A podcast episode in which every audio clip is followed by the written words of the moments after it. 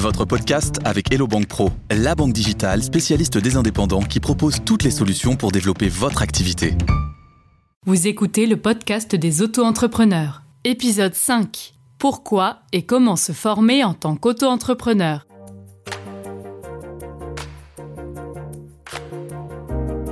Bienvenue dans le podcast des auto-entrepreneurs proposé par BFM Business. Je m'appelle Ludovic Bado, passionné d'entrepreneuriat, j'ai monté ma première entreprise à 15 ans. Je réponds aux questions des auto-entrepreneurs sur BFM Business depuis deux ans et j'ai été porte-parole de la Fédération des auto-entrepreneurs pendant toute la période de la crise sanitaire. Bref, j'adore l'auto-entrepreneuriat et si je présente ce podcast, c'est pour vous aider à vous lancer et à développer votre activité. Quand on parle formation, on parle de deux choses, formation initiale et formation métier. Dans cet épisode, nous allons voir en quoi ces deux types de formations sont essentielles, ce qu'elles peuvent vous apporter et leurs coûts et modes de prise en charge. Tout d'abord, formation initiale. Comme évoqué dans l'épisode 1 du podcast des auto-entrepreneurs, le manque de préparation et de connaissances avant de se lancer est une situation courante.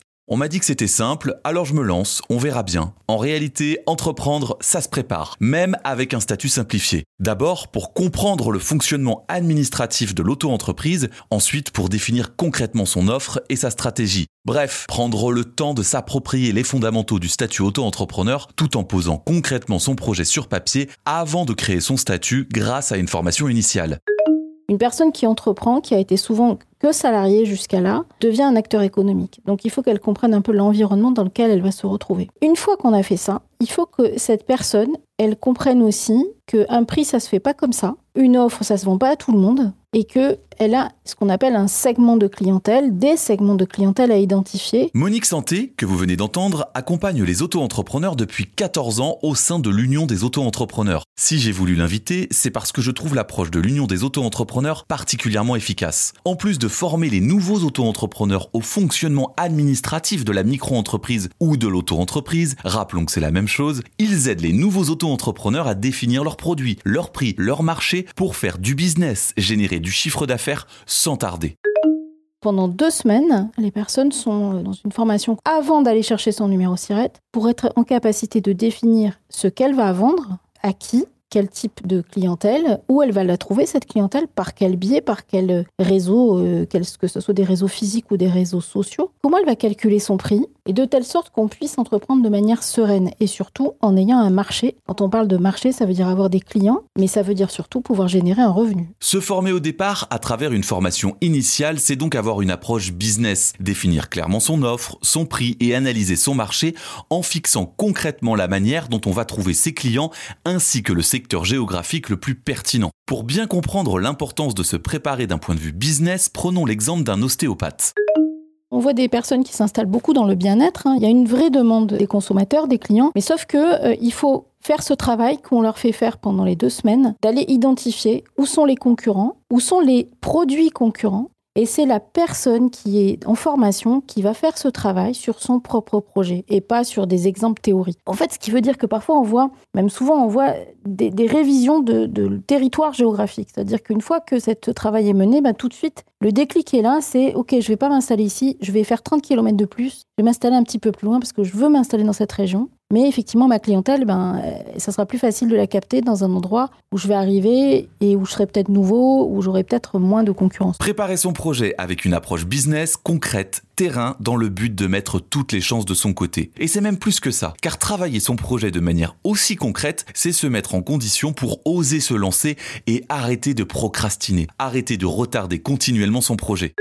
Parce que procrastiner, ça veut dire pour beaucoup, euh, notamment quand on est demandeur d'emploi, bah, c'est laisser courir le temps et laisser courir l'aide Pôle emploi. Il vaut mieux aller chercher du chiffre d'affaires que d'attendre, une fois qu'on est préparé évidemment. Mais on peut aller chercher du chiffre d'affaires tout de suite, on peut cumuler avec sa situation de demandeur d'emploi et conserver ce filet de sécurité au lieu de le gaspiller, j'ai envie de dire, en attendant et au final, euh, à se retrouver au bout de 18 mois dans des parcours d'ateliers ou de formation qui sont peut-être pas hyper efficaces, et du coup de se retrouver bah, après sans rien et sans filet de sécurité. Suivre une formation initiale pour comprendre les rouages de l'auto-entreprise et pour consolider son projet avant même de réaliser les formalités, c'est sans doute le conseil le plus important que je peux vous donner. Sachez que la formation initiale proposée par l'Union des auto-entrepreneurs est généralement financée par le CPF, le compte personnel d'activité ou par Pôle emploi. Pour en savoir plus, rendez-vous sur le site de l'Union des auto-entrepreneurs.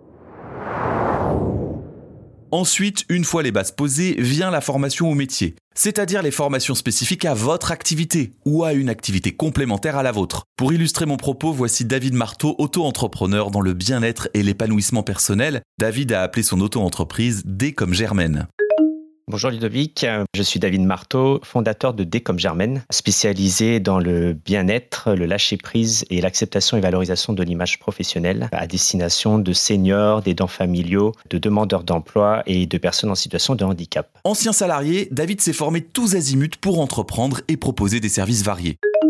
Quand j'ai commencé à, dans l'entrepreneuriat, je me suis formé à tout ce qui était euh, coaching en images et euh, par la suite, je me suis formé à tout ce qui était relaxation, le yoga du rire, tout ce qui était massage également. Et j'ai même passé mon CAP de coiffure pendant toute cette période. En deux ans, j'ai passé euh, neuf certifications et un CAP coiffure. Je trouve que ça me donne plus de légitimité auprès de mes clients j'ai un exemple, un de mes clients qui m'a dit que euh, si j'avais pas toutes ces certifications, on n'aurait pas signé un contrat ensemble. Il fallait absolument que j'ai ces certifications pour pouvoir proposer mes services euh, par la suite. Il est très important je me forme énormément parce que on est attendu sur d'autres prestations derrière. Là, pour te dire, j'ai quatre autres certifications de prévues jusqu'au mois de juin parce que on m'attend avec des nouvelles propositions de projets derrière. Une nouvelle expertise, une expertise qui s'affine. C'est très important. On peut pas rester en fait sur ce qu'on a acquis. Il faut aller plus loin et c'est ce qu'on attend de nous aussi, je pense, en tant qu'entrepreneur, c'est d'aller plus loin et de pas rester sur notre zone de confort. David est très clair. Les formations au métier et les certifications obtenues lui permettent de développer son activité. Se former, ça a un coût. Et si David a pu utiliser son CPF, son compte personnel de formation pour partie, il a tout de même dû sortir 6500 euros de sa poche. Un investissement qu'il aurait pu partiellement se faire rembourser, mais par manque d'informations, il a dû presque tout financer car il ne savait pas qu'en plus du CPF, les indépendants sont aussi soutenus par trois fonds d'assurance formation, les FAF. Chacun des trois FAF accompagne un type d'activité, artisanale, commerciale ou libérale. Concrètement, les FAF perçoivent une micro-part des cotisations sociales des entreprises, puis utilisent ces fonds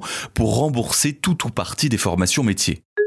Si j'avais su que ça existait, je pense que euh, j'aurais économisé au moins 50% de ma formation. Avec nous, Guillaume Dartois, artisan coiffeur et président du Fonds de formation pour les activités artisanales, le FAF CEA. Écoutez ce à quoi les artisans ont droit chaque année pour se former.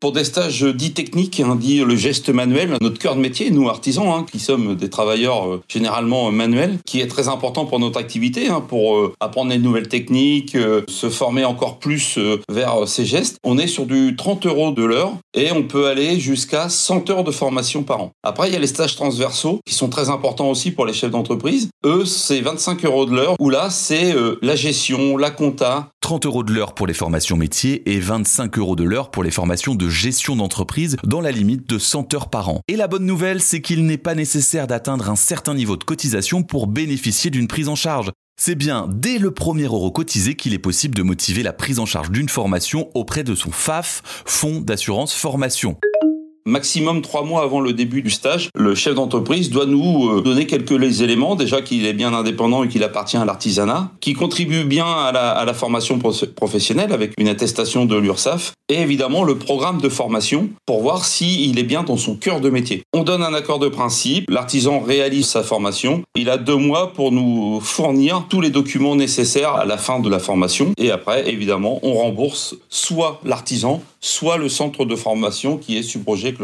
Vous l'aurez compris, avant de vous engager dans une formation, assurez-vous d'avoir un accord de principe du fonds de formation dont vous dépendez, le FIFPL pour les activités libérales, l'AGFIS pour les activités commerciales et le FAF-CEA pour les activités artisanales. Se former, c'est la clé. Ça permet de se lancer et de se développer. Et la chance que nous avons, c'est qu'en France, chacun peut se former sans se ruiner. Merci à nos invités, Monique Santé, déléguée générale de l'Union des auto-entrepreneurs, David Marteau, auto-entrepreneur dans le bien-être, fondateur de Décom Germaine, et Guillaume Dartois, artisan coiffeur et président du Fonds de formation pour les activités artisanales.